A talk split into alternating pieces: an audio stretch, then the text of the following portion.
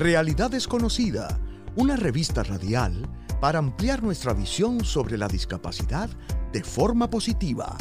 Con Chalmaría Arroyo por WIPR 940 AM. Saludos y bienvenidos a otra edición de Realidad Desconocida. Les saluda Chalmaría Arroyo. Siempre bien feliz de estar con ustedes, agradecida de que podamos seguir descubriendo una realidad en la que hay una vida y hay muchas más oportunidades más allá de una discapacidad. Le quiero recordar y, siempre recalcar que a través de nuestro espacio, ya sea aquí en la radio o en las diversas plataformas de podcast o en las redes sociales que estamos, en Facebook y en YouTube y en Instagram, para que no se les olvide, eh, nos pueden seguir. Nosotros queremos seguir educando sobre la discapacidad desde diferentes ángulos ya sea para ti o, por cosas que quieras aprender para ti, para tu familia, para tus seres queridos, o si simplemente quieres aprender sobre la discapacidad y ayudarnos a crear este mundo más inclusivo y, que sea más equitativo, pues esto es un buen espacio para que lo podamos lograr. Eh, les pido siempre que compartan, y no solamente que compartan el contenido, sino que compartan conmigo las historias, los planteamientos, las preguntas, si tienen programas para personas con discapacidad o para sus familiares o cuidadores, si tienen noticias o eventos que quieren compartir, les pido que me las envíen. Porque siempre lo he dicho, las mejores historias y las mejores preguntas y toda la mejor información viene de personas que, que me las envían o me hacen las sugerencias. Realmente el punto es proveer una información que resuene con lo que cada uno de ustedes quiere que se diga. En especialmente, ¿verdad? Siempre decimos que en la población con discapacidad que no haya nada de nosotros sin nosotros. Pues literalmente ese, ese es el punto. Que nosotros todos, cuando digo nosotros todos, podamos comunicar lo que queremos a través de, de estos espacios de realidad desconocida. Antes de comenzar con nuestro tema de hoy, que es la transportación accesible y las barreras arquitectónicas, Quiero agradecer a varias personas por el hermoso reportaje que escribieron en primera hora eh, y sobre mi historia y sobre la labor que estoy realizando a través de este programa. Le quiero agradecer en especial a la, a la reportera, a Rosa, quien fue muy respetuosa y fiel, por decirlo de alguna manera, a los deseos que tenía de cómo se presentara mi historia. Eh, yo creo que ella lo expresó muy bien en los primeros párrafos, ¿verdad? Le, invito a que lo lean en, en, primera hora. Pero yo quería que no fuese una historia de éxito, simplemente de inspiración y mucha condescendencia, sino que fuese algo que hablara por sí solo, que no fuese de lástima, eh, ni nada por el estilo. Y, y yo creo que ha sido uno de los reportajes más bonitos que he visto eh, escrito sobre, sobre mi testimonio y demás y, se lo agradezco, se lo agradezco porque lo hizo con mucho cuidado y se notó. Eh, y además pues me honraron mucho, mucho sus palabras. Eh, el título creo que lo tomo muy en serio y con mucha responsabilidad porque no, no puedo decir que no lo merezco, pero de verdad que era algo que no me esperaba. Em, así que nada, y quiero aprovechar antes que mi hermano me lo diga otra vez, tengo que decir que no salió en el reportaje, pero que él es mi Uber personal y todo el mundo lo tiene que saber. Así que Jesús, te amo, gracias por siempre llevarme a todas partes de Puerto Rico and beyond y por ser mi acompañante durante nuestra aventura. Ahora sí, bueno, eh, estamos hoy, como dije, hablando del tema de lo que son las barreras arquitectónicas, la transportación accesible y como siempre tengo unos invitados magníficos que van a estar ayudándome a desarrollar ese tema, a entender un poco mejor qué son esas barreras arquitectónicas, hablar sobre las situaciones que están pasando en Puerto Rico. A mi derecha aquí ya tengo al señor ingeniero Carlos Contreras, quien fue exsecretario de, del Departamento de Transportación y Obras Públicas. Y a mi mano izquierda tengo al señor Gabriel Esteris de la Defensoría de Personas con Impedimentos. Él es el coordinador del programa PAIR y viene a darnos algunos planteamientos precisamente sobre algunas de las problemáticas o las situaciones que han estado ocurriendo con la AMA, que probablemente si ustedes están en redes sociales pues se han enterado eh, sobre eso, sobre esos problemitas que han estado pasando en los últimos, en las últimas semanas eh, y que realmente también llevan pasando por mucho, mucho, mucho tiempo. Muy importante, eh, quiero decirles, ¿verdad? No, no lo habíamos dicho como oficialmente ni nada, pero para que lo sepan, si nos están escuchando a través de la radio, a partir de esta temporada hemos comenzado a incorporar intérpretes de señas en nuestros programas a través de Facebook Live. Así que si usted es una persona sorda que nos está viendo por Facebook Live o si conoce a alguna persona que quizás le pueda interesar el contenido y prefiera eh, obtenerlo de esa manera, pues saben que ahora todos los programas de radio de los miércoles de 2 a 3 vamos a tener, pues gracias a, a WIPR, el intérprete de señas, para que también llegue esa información a, a la comunidad de personas sordas. Ok, vamos a lo que venimos. Eh, Carlos, yo quisiera que nosotros comenzáramos esta conversación hablando un poquito más sobre qué son estas barreras arquitectónicas. ¿Cómo se los podemos explicar a las personas de una forma simple? Eh, sí, buenas tardes al público, buenas tardes Chalmarí, gracias por la invitación, buenas tardes, ¿verdad? Representante de la Oficina de Defensoría, eh, el señor Gabriel.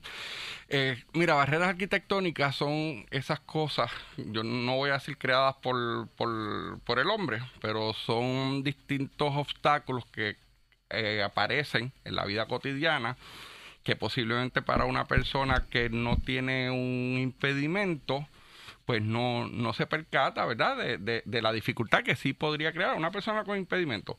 Por ejemplo, a veces tú puedes ver un sitio que hay unos escalones, que cualquier persona que no tenga problema de movilidad los puede eh, subir, pero una persona en silla de ruedas no puede subir. Una persona que a lo mejor que tenga otro problema de movilidad, ¿verdad? Porque no necesariamente la persona está en silla de ruedas, pero que puede estar en andador, no lo puede subir. Tú puedes tener puertas que la forma que está hecha su, cerradura, por ejemplo, una persona que tenga problemas de, en sus manos, personas que, posiblemente no tienen la mano, pues si es esta de darle vuelta, que es la, como una bolita, no tiene cómo agarrar y cómo abrir esa puerta, mientras que si fuera como una palanquita, la puede empujar con otra parte del cuerpo y abre la puerta. Así que son distintas cosas que tienen solución, que muchas son soluciones sencillas, pero que posiblemente la persona que no tiene esa discapacidad, pues no se percata de, que existe en el lugar. Exacto. Yo creo que esa es la importancia, ¿verdad?, de hablar de estos temas un poquito más a menudo y que la gente los conozca, porque algo que, que nosotros siempre recalcamos es que a veces es tan fácil, como usted dice, cambiar esas, esos detalles, pero si uno no está consciente desde un principio cuando uno los construye o cuando los reparas también, pues obviamente quizás ni te diste cuenta que estás haciendo algo que no es accesible para una persona con discapacidad. Eh, sé que hay distintos tipos, ¿no? Eh, por ejemplo, leí en internet que hay unos que son eh, de edificios, por decirlo así, hay unos que son más urbanos, como lo que mencionó de las, de las aceras, pero también hay unas que tienen que ver con lo que es la transportación, ¿verdad? Cualquier cosa que tenga que ver, por ejemplo, pues como hablábamos con las rampas, eh, el que la persona básicamente no se pueda montar en ese transporte que lo lleve de un lugar a otro. Eh, por su experiencia en Puerto Rico, ¿cuál usted entiende que son las barreras que más se encuentra en nuestra población con discapacidad? Mira, son, son muchas, ¿sabes? Hay barreras que son que están allí en el lugar por, ¿verdad? Porque por negligencia, hay que decirlo, el gobierno, y yo fui parte de, un gobierno. Eh, y por ejemplo, aceras en mal estado, eh, aceras que no tienen el ancho adecuado y que posiblemente, pues mira, claro, fueron construidas en una época, por ejemplo, el viejo San Juan, antes de que hubiese hada, posiblemente la construyeron antes de que existieran las sillas de ruedas, pero están ahí. Tenemos otras situaciones que no son barreras fijas, son barreras que las crean los mismos ciudadanos cuando, por ejemplo, estacionan un vehículo encima de la acera porque es lo más cómodo en el momento, estaciona el vehículo y la persona que viene en su silla de ruedas, pues ya no puede pasar. la, mamá que va con un, un, bebé en un coche no puede pasar, lo tiene que tirar a la calle para poder vencer ese obstáculo. Así que, ¿sabes? Tenemos que ver las barreras, las que están allí fijas, que hay que hacerle trabajo de, infraestructura, pero también las que estamos creando continuamente. La semana pasada, por ejemplo, yo en mis redes publiqué sí, eso le iba a comentar. de un camión estacionado, porque pues estaba bajando algo para una actividad que iba a haber en un dealer de vehículos de, eh, al lado, en el mismo, y, estacionado en la acera, pues mira, la, la gente no podía pasar, nosotros estábamos en el semáforo, mi esposa lo ve, me dice, mira qué pantalones, ese cómo se estaciona, yo que me describe. Digo, tómale una foto. Y pues la foto terminó en mi, en mi Facebook. Sí, una de las cosas que me pareció curiosa, de nuevo, ¿verdad? Nosotros, por lo menos mi intención con este espacio no es juzgar a nadie ni nada por el estilo, eh, pero sí me pareció bien curioso que una persona le escribió como que pues si le molestaba tanto porque no se bajó a decirle nada a esa persona. Pero yo creo que, ¿verdad? No se trata de eso. Yo creo que si usted está en este espacio, yo lo felicito porque ya después sí está haciendo algo bien, ¿verdad? Para orientarse y para hacer las cosas mejor y toda esta cuestión. Pero la realidad es que, oiga, todos tenemos que ser un poquito más sensibles. No se trata de si, de si Carlos, Pedro, María se bajaron a decirle a una persona. Eso es parte de. Pero se trata de que cuando nosotros lo vayamos a hacer, sea por lo que sea, tratemos de evitarlo. Yo no digo, no puedo decir que nunca va a haber una ocasión en la que a lo mejor tenga que hacerlo. No sé por qué, mire, a lo mejor su esposa estaba en un proceso de parto y usted salió corriendo y usted no sabe ni dónde puso el carro. Pues yo digo, no se supone, pero, una podemos entenderlo, claro. Pero en general, eh, muchas veces lo hacemos quizás inconscientemente, pero necesitamos crear esa conciencia precisamente de que estacionarnos encima de la rampa, encima de la acera, puede estar obstruyendo el camino a una persona que necesita llegar a una cita, en que el necesita cruce llegar peatonal, a una tienda. En el cruce peatonal, ¿cuántas veces no hemos visto los camiones de entregas de productos, de, ¿sabes? las compañías privadas? Que pues como es bajarse cinco minutos, pues estacionan el vehículo en la esquina y si una persona va a usar la rampa para la silla de ruedas, pues no puede cruzar hasta que esa persona salga del edificio. y pues él lo, él lo, ve claro, porque él tiene un itinerario que cumplir, tiene que entregar 200 paquetes en un día, lo que sea, y pues no, no se da cuenta del daño que está o no creando, porque a lo mejor nadie va a usar la, la, rampa y no, no le hizo daño a nadie, pero el día que alguien lo necesita, pues sí le hizo un daño a una persona. Exacto. Yo recuerdo en uno de mis entrenamientos en Luisiana, eh, precisamente me pasó algo parecido. Y, cuando, y ese tiempo yo estaba empezando a usar bien el bastón y eso. Y cuando me encontré con el carro que iba a cruzar, me asusté mucho y salí corriendo como de regreso a donde estaba. Eh, no llegué a cruzar al otro lado porque pues no me sentí segura para hacerlo. Eh, igualmente se me ocurre, por ejemplo, otras cosas más simples. Hay gente que deja bolsas de basura en el medio de la carretera o pedazos de cosas.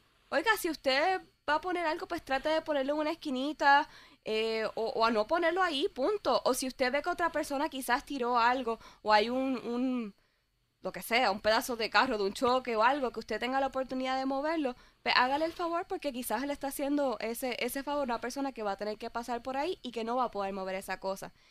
Cambiando un poquito el tema, ¿verdad? A esas barreras de transportación, eh, me gustaría que, Gabriel nos cuente un poco sobre también esos hallazgos que ha tenido la Defensoría de las barreras arquitectónicas, pero en particular con lo que es la, Autoridad de Metropolitana de Autobuses y otros tipos de transporte público. Pues primero que nada, Charmari, eh, felicidades por el programa. Eh, gracias por invitarme. Eh, bienvenido también aquí al ingeniero Contreras. Gracias por estar aquí. Pues nosotros lo que hemos desarrollado básicamente hace cinco años más o menos ha sido lo que le hemos llamado un plan de transportación accesible. Eh, este plan está avalado por el gobierno federal y lo que estamos buscando es alternativas no solamente en el área metropolitana, sino a nivel de todo Puerto Rico para brindar accesibilidad a las personas con impedimentos. Pero esto ha sido un proceso que viene desde 2002-2005, donde hemos hecho unas monitorías y hemos verificado unos problemas que son constantes y son dos tipos de problemas. Está el problema mecánico y está el problema de las actitudes.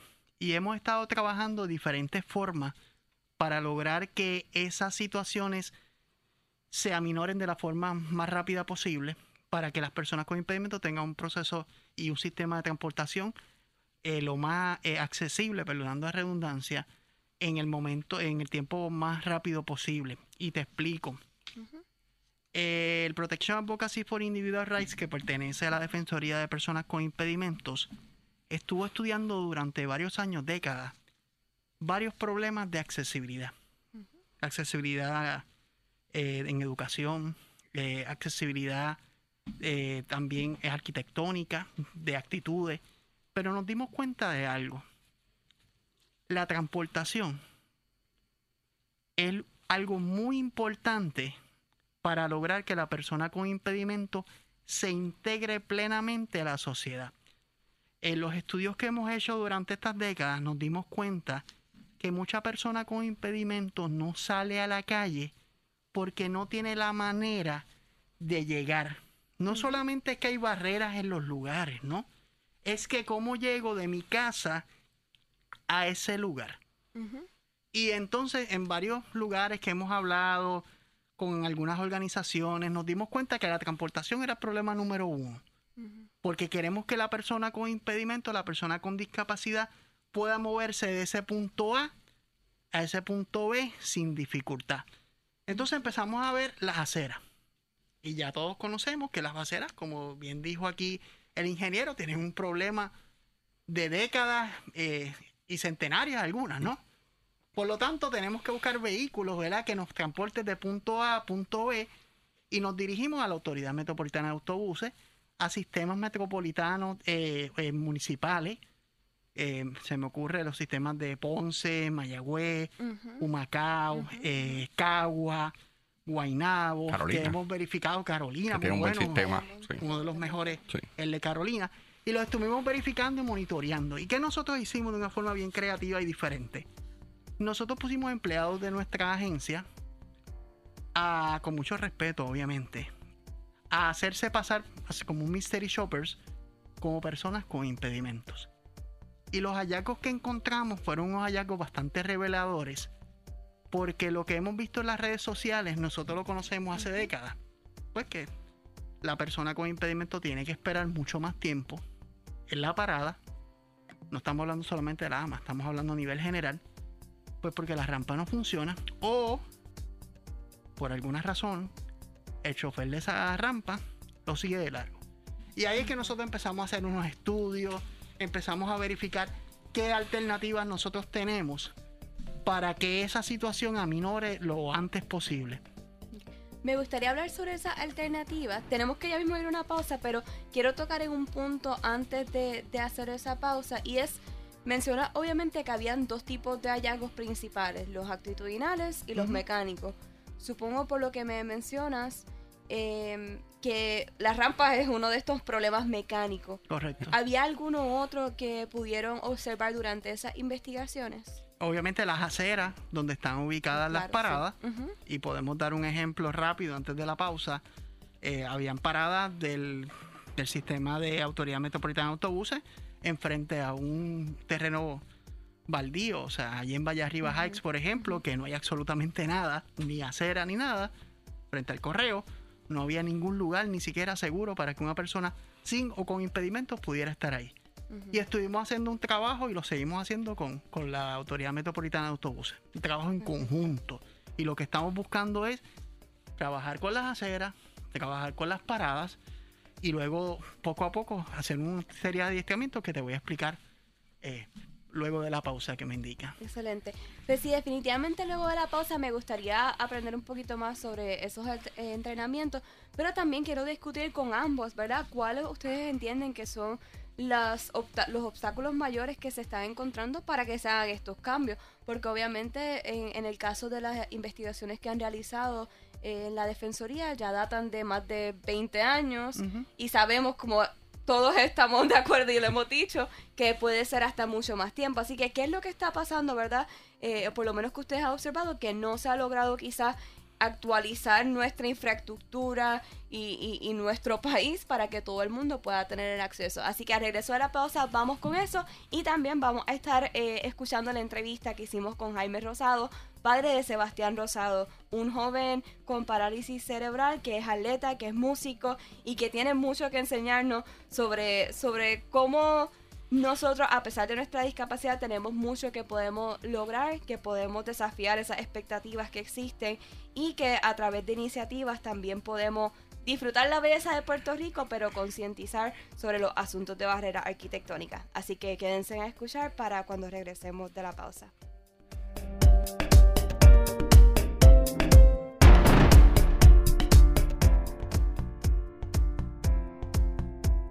Estás escuchando Realidad Desconocida con Chalmaría Arroyo por WIPR 940M, trayendo la discapacidad al centro de la discusión.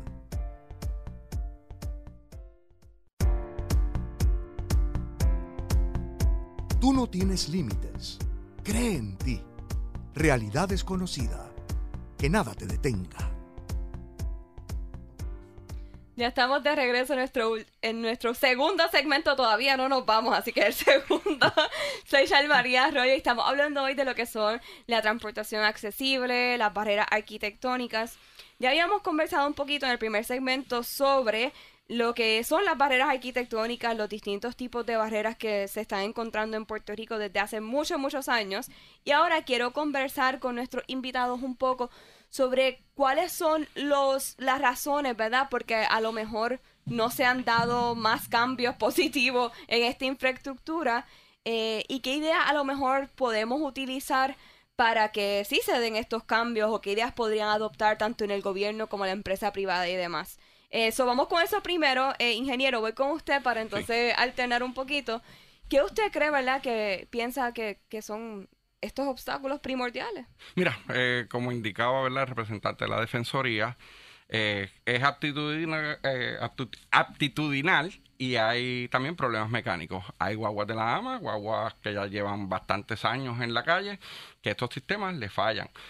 Ha sido un problema por décadas. O sea, la AMA yo creo que cada vez que se cambia flota de guagua se trata de una tecnología nueva. Hay que si sale la rampa desde abajo, que si sale desde adentro, que si eh, la guagua se arrodilla, las que le llamaban las kneeling bosses. O sea, se ha tratado distintas cosas. La verdad es que sí, eh, son un problema, a veces, ¿verdad? Por la misma forma de, de, las calles aquí, de que tiene mucho asfalto en un lado y está más alto que el encintado y, y cuadrar, la verdad, no, no es tan fácil, pero lo hay. Pero también te puedo decir, yo trabajo en un estudio que se hizo de Metrobús, que era una ruta privada, y eso fue en el 1994, te estoy hablando antes de que tú nacieras.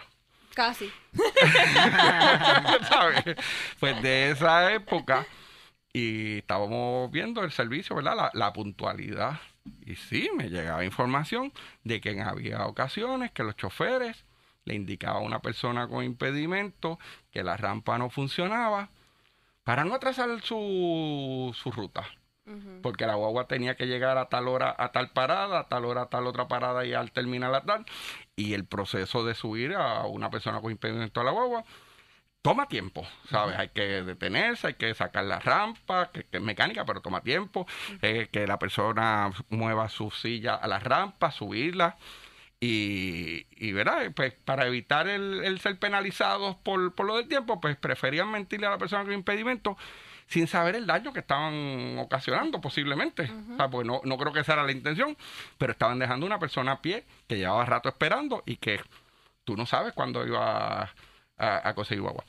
Tengo también otro caso, en 2012, una persona con impedimento que presentó querella en el en la procuraduría, la defensa, eh, bueno, la procuraduría en esa época, y que llegó al departamento. Yo trabajaba en el departamento en esa ocasión en carreteras, pero el secretario pues me asignó que yo trabajara también en la investigación del caso para chequearlo del departamento desde fuera de la AMA.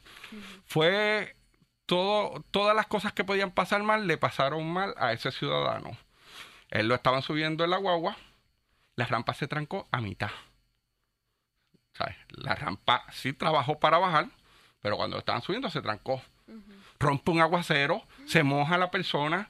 Eh, había que mandar a buscar el, ¿verdad? Que, llegaran mecánicos, no lo podían subir, no lo podían bajar, no podían hacer nada con la oh. persona. Fue, ¿sabes? Eh, una cosa pésimo, pésimo. ¿Sabes? Todo lo malo que podía ocurrir, ocurrió. Colmo de los males.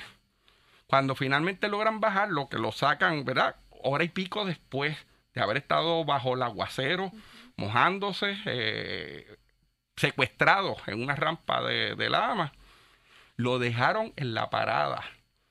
El, llaman de base de operaciones a la guagua y dice, ya se resuelve el problema. Se resolvió el problema, pues se entendía que, se había llevado al ciudadano y que, había seguido la ruta. No, lo habían dejado en la parada. Nadie lo fue a buscar. O sea, porque en, en, ese caso se supone que enviaran otra guagua. Pero el mensaje no fue el correcto.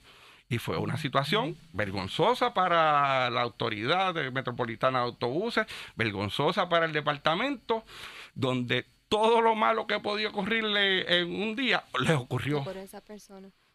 Pero, ¿y eso ha cambiado? O sea, estamos hablando del 94, del 2012. En términos, por ejemplo, de lo que son las penalidades, ¿todavía ese sistema sigue siendo el mismo? Sí, sí, sí, sí, las rampas, ¿verdad? Todavía dan problemas.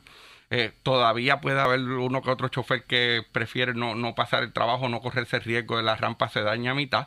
Se supone que una guagua que esté con la rampa dañada es una guagua que está dañada, que no salga a la, calle. Eso Pero iba a están decir, saliendo. eso iba a decir, la, no, la porque- realidad es que están saliendo. Y no, no, obviamente no queremos, de nuevo, no es jugar, ese no es mi propósito, pero, o sea, legalmente y por Sí, derecho se eh, supone que mira, bajo el- la ADA, si tú recibes un centavo federal, y definitivamente la autoridad recibe muchos centavos federales, pues que sea totalmente accesible, porque... Sí, lo que debería ocurrir es que una vez que el conductor, si le va a decir a la persona, ¿verdad? Le hace señal y, y lo deja en silla de ruedas, que llame a la base para que se envíe otro vehículo de los de llame y viaje y que rescate a esa persona y que, que se le diga a la persona, mira, no te puedo llevar, pero te voy a conseguir quien te lleve. Y que se resuelva.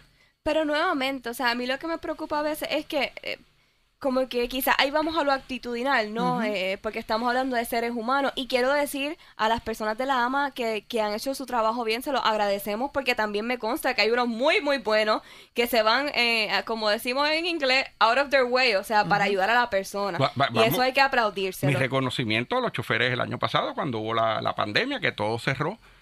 Y Ya mi viaje volvió y se dio el servicio, Correcto, ¿sabes? Y le agradezco, ¿verdad? A, a la Unión, a tu ama, a Alexis Merced, que fue la persona, ¿verdad? Que, que presidía en ese momento, no sé si sigue en, en la presidencia de tu ama, porque lo hablamos y fue algo razonable. Sí se corrían un riesgo los, los choferes, los conductores, porque o sea que en ese momento no había vacuna, no había tratamiento, no había nada. Pero hubo sensibilidad y se trabajó con Sí, el cuando se asunto. hizo el reclamo se, se Correcto. Relativamente rápido. Sí, fue un reclamo que nos trajo la Defensoría, Correcto, dicho sea de paso, que, lo llevó a Fortaleza. y Sí, vamos a buscar cómo hacerlo. Que ciertamente había, ¿sabes? Nosotros podíamos ampararnos en reglamentos y cosas federales y decir, no, nosotros solamente tenemos que dar servicios cuando corre la, La ruta regular, que es lo, lo que exige ADA, y la ruta regular estaba paralizada. Pero, pero ¿verdad? Se, se hizo una excepción. Claro. Tomando en cuenta los costos y los beneficios, ¿sabes? Y Claro. Cuando digo costo, no el costo en dinero, sino el, el riesgo que había. No, y también la humanidad, porque de nuevo, eh, las personas con discapacidad, oye, una persona que usa la dama usualmente es porque no tiene otra forma de transportación Sí, o, sí, un- sí, un sí, sistema Aquí público, ¿no? no, no es Eh, opcional, eh, eh, ¿verdad? No es que la persona decide, eh, voy a dejar hoy el carro para tomar la Eh, sí, aquí en Puerto no Rico yo la- creo que esa no es la alternativa, es costumbre. Tú tienes ciudades bien peatonales como lo es Boston, como puede ser New York, que el sistema público lo usan empresarios de, de alto calibre y todo el mundo. O sea, aquí yo creo que esa no es la costumbre. Así que si usan el sistema público es por necesidad. Y en el caso de las personas con impedimentos, yo creo que aún más. Porque a veces conseguir vehículos, eh, que esto también es importante, las personas que están en silla de ruedas muchas veces pueden guiar. Hay muchos vehículos adaptados, eh, hay, hay unas licencias especiales Costoso. que después podemos tocar ese tema, pero, pero son súper costosos. Son costosos. Son costosísimos. Si usted cree que comprarse su carrito del año o su carrito usado es costoso, usted no quiere saber cuánto cuesta un carro adaptado. Y, y volvemos, son tres, ¿verdad? Cuando tú sales, básicamente tú sales a una de tres cosas.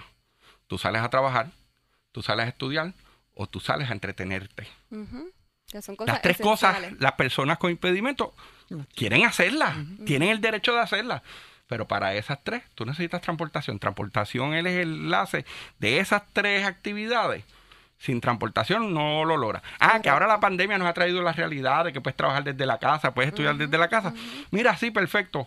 Llevamos un año en esa, ¿sabes? Llevamos una historia anterior a eso, que, que esa no era la realidad. Sí, facilita unos elementos, pero tampoco lo es todo. Me gustaría, para poder terminar entonces un poquito con el tema, eh, Gabriel, ¿nos podrías explicar un poco de cuáles son algunos de los esfuerzos que ustedes han hecho? Y si me puedes resumir un poco qué ha sido lo más efectivo, qué es lo más que la gente debe saber, qué, qué forma, en qué forma quizás la población con discapacidad también puede seguir educando, porque uno tiene que empoderarse Claro. y uno también hacer su, su parte. Sí, definitivamente. Eh, el plan que nosotros hemos realizado en los pasados años consiste en dar unos talleres eh, presenciales donde hacemos que la persona, el chofer, sea como una persona con impedimento. Eso se trabajó en el 2017, 2018, 2019, hasta la pandemia que nos pasó a todos, que paró todo.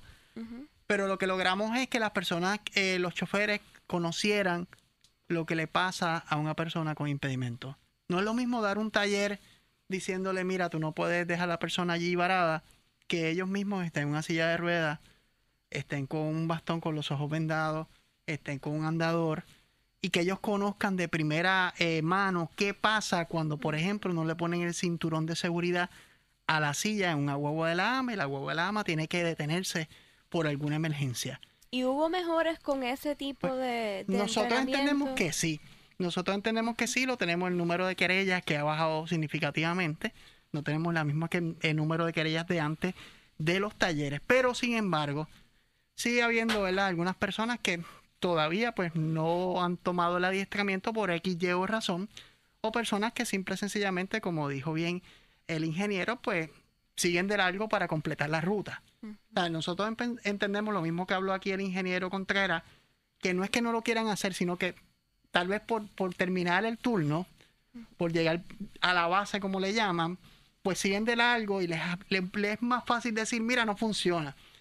¿Cuál es la, recomendación que nosotros le decimos a todos los conductores?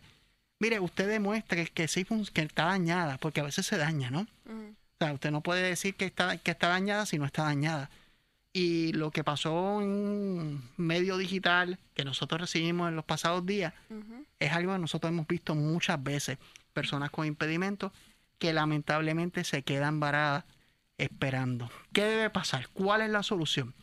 Pues la solución está ahí. La solución es educar a los conductores con sensibilidad, que ellos sepan lo que le pasa a una persona con impedimento.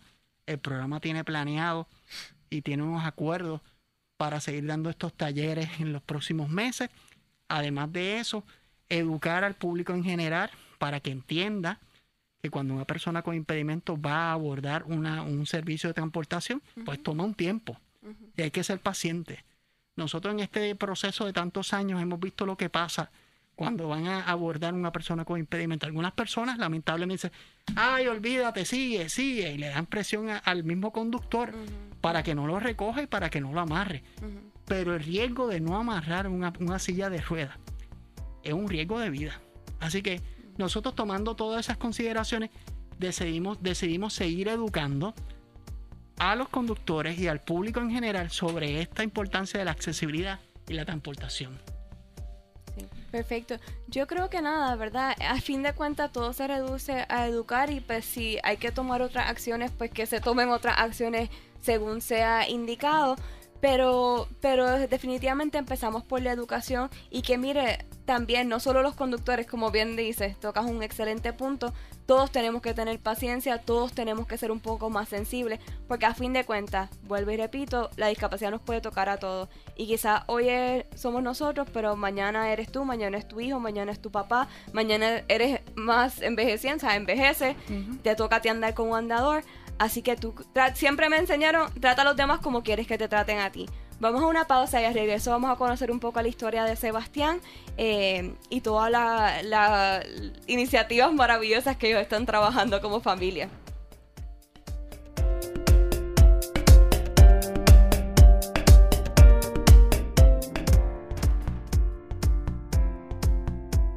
Estás escuchando Realidad Desconocida con Chalmaría Arroyo por WIPR 940M trayendo la discapacidad al centro de la discusión.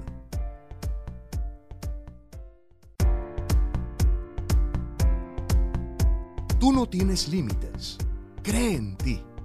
Realidad desconocida. Que nada te detenga. Bueno, eh, primero que nada, gracias por tenerme acá eh, representando a Sebastián.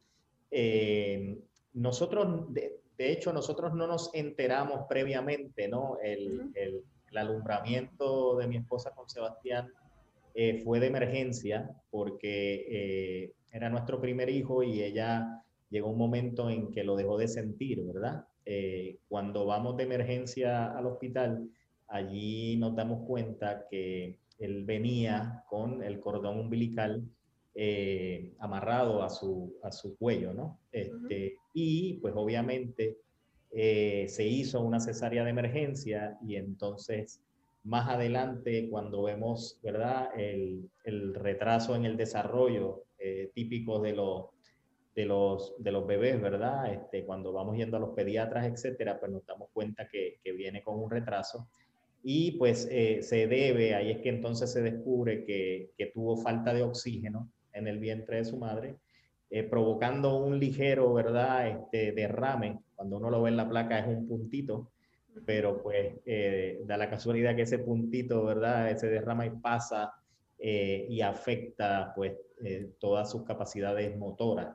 Este, eh, Sebastián tiene cuadripares, por lo que no, no camina. Eh, y entonces, pero aunque no camina, siempre demostró ser muy, muy verbal, ¿no? Y desde chiquito este, demostraba ese deseo de, de querer hacer precisamente esas cosas que en teoría no podía hacer. Eh, y, siempre ha querido vivir eh, su vida al máximo y que se le trate eh, como una persona, ¿verdad? común y corriente, como tú y como yo, este, y que no se le, no se le limite, ¿verdad? No se le ponga ese, ese sellito o ese label en, inglés, ¿verdad? Que, que, la sociedad acostumbra utilizar. ¿Cómo llegaron de, de, un bebé que quizás tenía estas dificultades para la movilidad a que él se convirtiera prácticamente en atleta y pudiese participar de estos distintos maratones y ahora empezar esta iniciativa de los 78 municipios que me fascina? Gracias. Pues mira, eh, eso surge porque obviamente eh, siempre con el ánimo de que él viviera experiencias como cualquier otra persona, mi esposa eh, iba a participar de, un, de una carrera 10K eh, hace muchos años atrás eh, y le pidió a, los organizadores si ella podía llevar a Sebastián con ella, ella empujando la silla de Sebastián.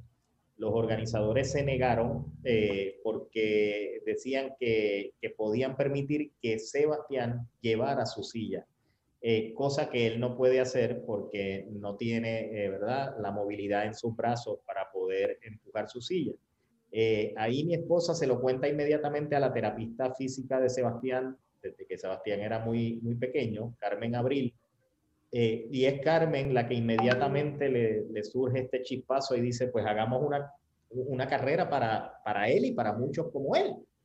Eh, y ahí es que nace Corre, lo camina, lo ruédalo, una, una carrera que, que ya lleva, eh, me parece que son como 10 ediciones, eh, en la que niños y jóvenes como Sebastián, ¿verdad? pueden participar y van acompañados siempre de sus familiares o de atletas este, que acostumbran a hacer esto, este tipo de eventos. Y Sebastián poquito a poco comenzó a desarrollar esta habilidad de poder eh, llevar su andador especial. Comenzó haciendo unas vueltas en, la, en la pista del Parque Central, poco a poco, le tomaba mucho esfuerzo hasta que fue desarrollándose, desarrollándose y llegó el momento en que pudo hacer el, el, el 5K. La primera vez que lo hizo completo le tomó cinco horas, ya la, la segunda vez le tomó tres horas. Eh, y ahí pues eh, nació en él este deseo de seguir probándose, ¿verdad? Eh, de, de, esforzarse, de practicar, ¿verdad? De llevar, de llevar una dieta porque sabe que tiene que permanecer en un peso para poder hacer esto. De no querer operarse sus pies porque sus pies están torcidos, ¿no? Por su condición y, él sabe que, operarse de sus pies implica no poder caminar en este tipo de, eventos, así que no ha querido, eh, ¿verdad?, este, que, se le opere, que, eso es un sacrificio que, él hace, pero lo hace sabiendo que es feliz haciendo esta otra, esta otra cosa, ¿no? Esto le llena muchísimo y, y, siempre quiere, ¿verdad? Eh, eh, termina un reto y bueno, papá, mamá, ¿qué podemos hacer? ¿Qué podemos inventarnos? Me parece maravilloso, de verdad, porque definitivamente sabemos que hay personas que no tienen ese apoyo de los padres, pero qué diferencia hace cuando lo tienen y, eh, y se aprecia muchísimo. Ustedes se nota que han hecho un excelente trabajo con Sebastián y que lo disfrutan en familia, porque por lo que veo, pues hacen estas actividades en conjunto.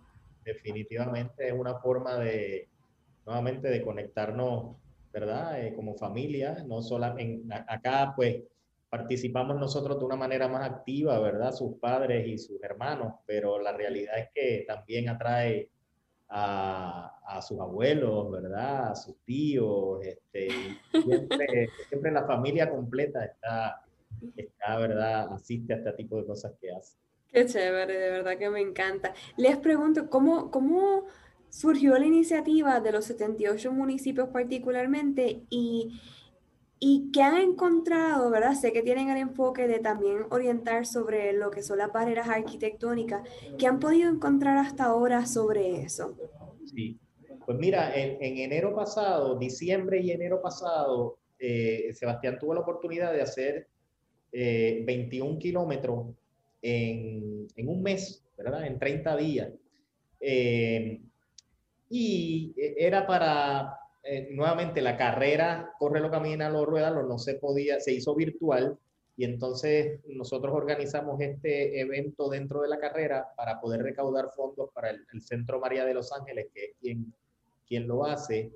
Eh, y, la aceptación fue muy linda, ¿no? Porque la gente se conectaba a, través de Facebook Live, se conectaba con él, le enviaba mensajes mientras él estaba haciendo un kilómetro casi a diario. Y para que esto fuera posible, pues se buscó eh, un lugar idóneo, ¿verdad? Un lugar que tuviera las menores barreras posibles arquitectónicas. Y, y, se hizo, todos los 21 kilómetros se hicieron en el centro de convenciones, ¿no? Eh, si tú has podido ir allí, pues te podrás dar cuenta que las aceras son, ¿verdad? Eh, son grandes, este, eh, y, todo está preparado para que todo el mundo pueda disfrutar de eso, ¿no? Este, Sin ningún obstáculo. Sí, están muy bien cuidadas también. Está, exacto. Y, y, ahí fue que entonces cuando terminamos eso, pues eh, a mi esposa se le ocurre, ¿no?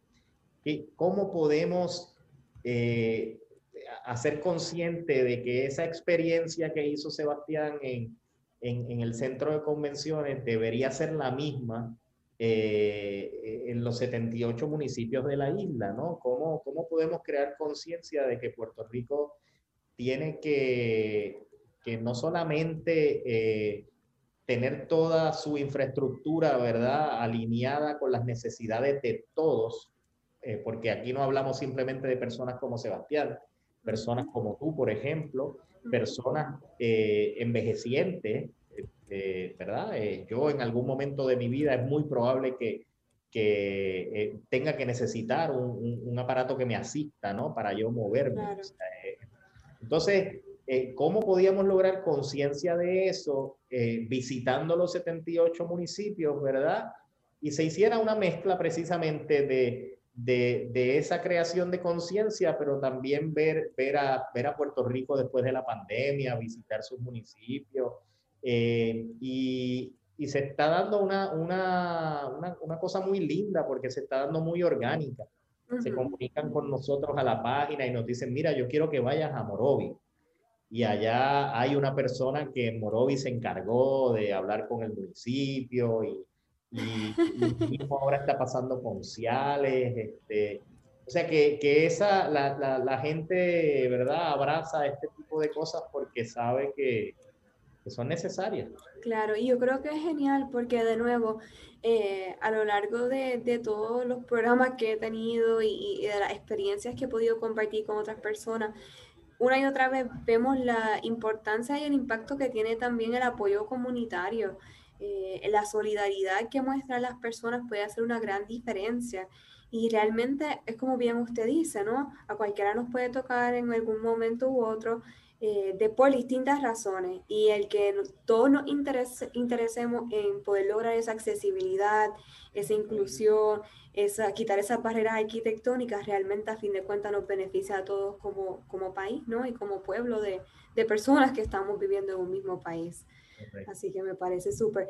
Si, si usted pudiese eh, decir, ¿verdad?, algún mensaje de, de, la importancia que tiene eh, el remover esta barrera arquitectónica o de cualquier otro tema que tenga que ver con la discapacidad en general, ¿qué, qué usted le gustaría decirle a otros padres o a otras personas?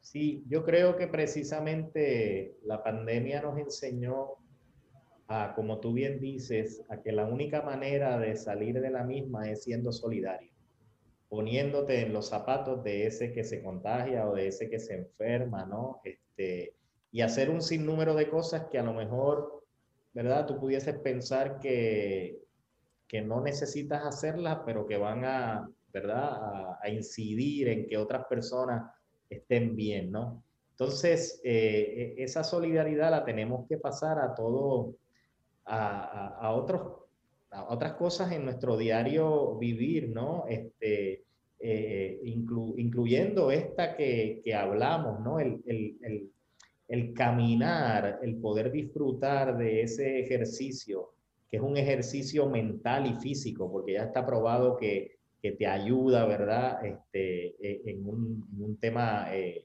eh, cerebral, ¿verdad? Eh, de tu mente, estar relajado, en contacto con la naturaleza, etcétera.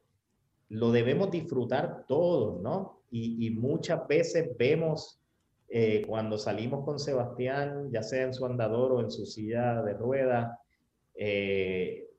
no solamente gente que bloquea las rampas, sino que gente que bloquea las aceras por completo, ¿verdad? Estacionándose en las aceras, eh, gente, ¿verdad? Que, que hasta en la planificación que se hacen de esas aceras ponen cosas como, como postes eléctricos en medio de la acera, eh, ponen, eh, hemos visto hasta buzones, ¿verdad? Que, que, que, se colocan, que bloquean la acera.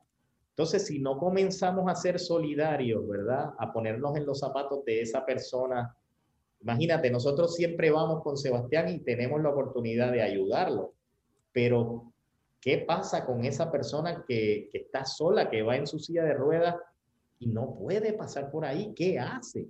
Se tiene que lanzar a la calle con, el riesgo a que le pase algo, ¿verdad? Eh, entonces, si no somos solidarios con las personas, no podemos esperar que la sociedad cambie. Entonces, yo creo que, nuevamente tomando el ejemplo de la pandemia, la, la, sociedad aprendió a que la solidaridad es importante y, y, redunda en beneficios para ti, ¿verdad? Como individuo.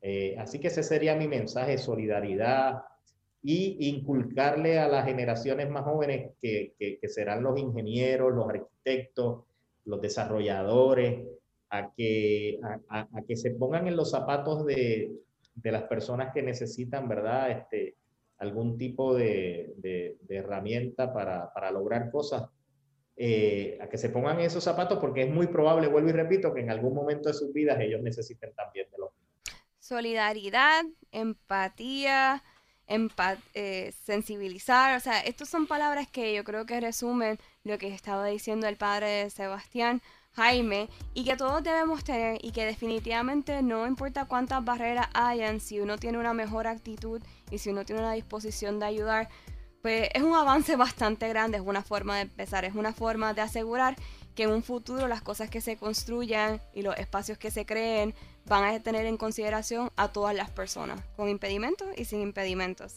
Les invitamos a que si tienen alguna queja, el número de la Defensoría es el 787-725-2333 eh, en términos de lo que son las situaciones, por ejemplo, con la AMA, nos indicaban que si usted tiene alguna situación puede apuntar el número de la guagua y con eso puede llamar también a la central y dar su queja inmediatamente para poder atender el asunto. Igualmente, si es necesario, puede presentar una querella ante la Defensoría. Muy importante, refiérase a episodios anteriores en la primera temporada para que aprenda cómo hacer un buen caso porque si no hay unas buenas pruebas contundentes, pues obviamente no hay una forma quizás de poderlo trabajar. Así que los dejo con eso. Muchas gracias por estar con nosotros un miércoles más aprendiendo sobre la discapacidad. El próximo miércoles vamos a estar hablando sobre cómo se habla de la discapacidad y sobre todo lo que es lo que se dice en la prensa, cómo se trabaja en la prensa. Así que nos vemos la próxima semana y hasta pronto.